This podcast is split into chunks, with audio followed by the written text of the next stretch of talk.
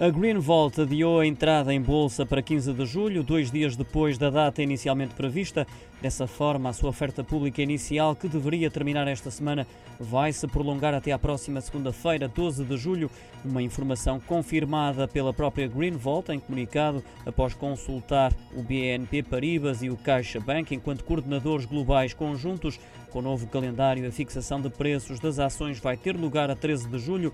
No dia seguinte vão ser revelados os resultados da operação e será realizada a liquidação financeira das ações. O intervalo indicativo para a fixação de preços das ações situa-se entre os 4,25 e os 5 euros.